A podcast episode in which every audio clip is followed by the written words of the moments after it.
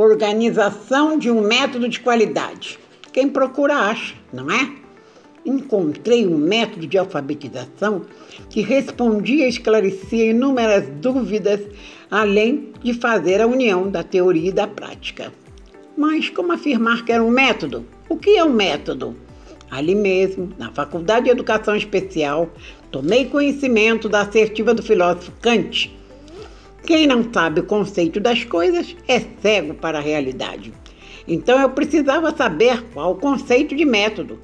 Segundo Décrole, mencionado por Lourenço Filho, método é uma relação que se estabelece entre as condições momentâneas de algo ou alguém e as condições às quais queremos levar esse algo ou esse alguém. Isto é, uma finalidade, finalidade de uma proposta. Então, o que eu estava estudando era um método. Problema resolvido? O que vocês acham? Bem, à medida que ia sendo apresentado o método natural e funcional da, da aprendizagem da leitura e escrita da professora Heloísa Marinho, eu ia conhecendo as exigências necessárias à elaboração de um método de qualidade. A primeira delas, a organização.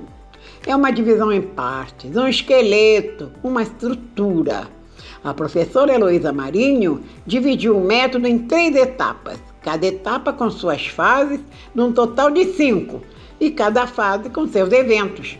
Isto é, aquilo que o alfabetizador espera de seus alfabetizandos ao final de cada fase. Ao todo, são cinco eventos. Agora, atenção! Durante todo o processo, do início ao fim, as etapas são orientadas e têm como ponto de partida as vivências dos alfabetizandos, isto é, suas experiências sociais. Neste momento, parei para refletir. Refletir sobre meu trabalho como professora alfabetizadora. Eu havia colecionado até então um enorme, uma enorme variedade de atividades, preocupada apenas em que elas fossem lúdicas para que meus alunos aprendessem a ler e a escrever prazerosamente. Eu desconhecia etapas e fases. Para mim, os eventos eram: aprenderam com prazer? Foram alfabetizados dentro de um ano de escolaridade? Ah, a afirmativa já me deixava satisfeita. E os recursos materiais? Hum, eles precisavam existir para desenvolver as atividades de cada fase e serem bem adequados para serem eficazes, como eu estava ali vendo no método que eu estava estudando. Confesso que nunca me preocupei em programá-los. Conhecer uma organização é ótimo, mas como deslanchar as etapas, isto é, como agir em sala de aula? Sabemos todos como difícil é começar não é? Que tal ter como ponto de partida as experiências sociais dos alfabetizandos, conforme sugere a professora Heloísa Marinho? As vivências deles vão ser nossa bússola. Elas serão ou irão nos oferecer um caminho. Vão nos dar segurança, conforto, motivação. Prontos para começar a etapa inicial para desenvolver a alfabetização propriamente dita. Como lembrei antes, são duas fases. Na primeira, vamos fazer uma pré-leitura oral escrita, através de conversas, jogos, cantigas, exercícios, etc. Nossa intenção é conseguir o desenvolvimento do pensamento e da linguagem dos nossos alunos. E o que me surpreendeu foi, nesta fase, o desenvolvimento da cuidade auditiva dos alfabetizandos.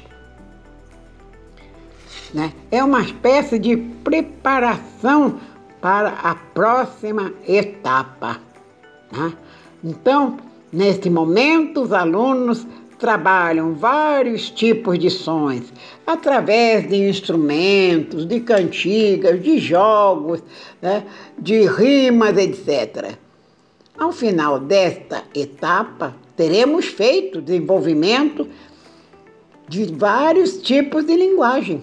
A linguagem gestual, a do corpo, com pantomimas, jogos de expressão corporal. Também a linguagem ideográfica, que é a leitura de figuras, e desenvolvimento da linguagem oral, conversas, cantigas, frases, etc. Não podemos esquecer a verificação dos eventos, que é uma espécie de avaliação, né? Vamos saber, eles conseguiram incorporar o significado da escrita como um registro do pensamento? Explicando. Os alunos sabem que podem escrever tudo o que pensam?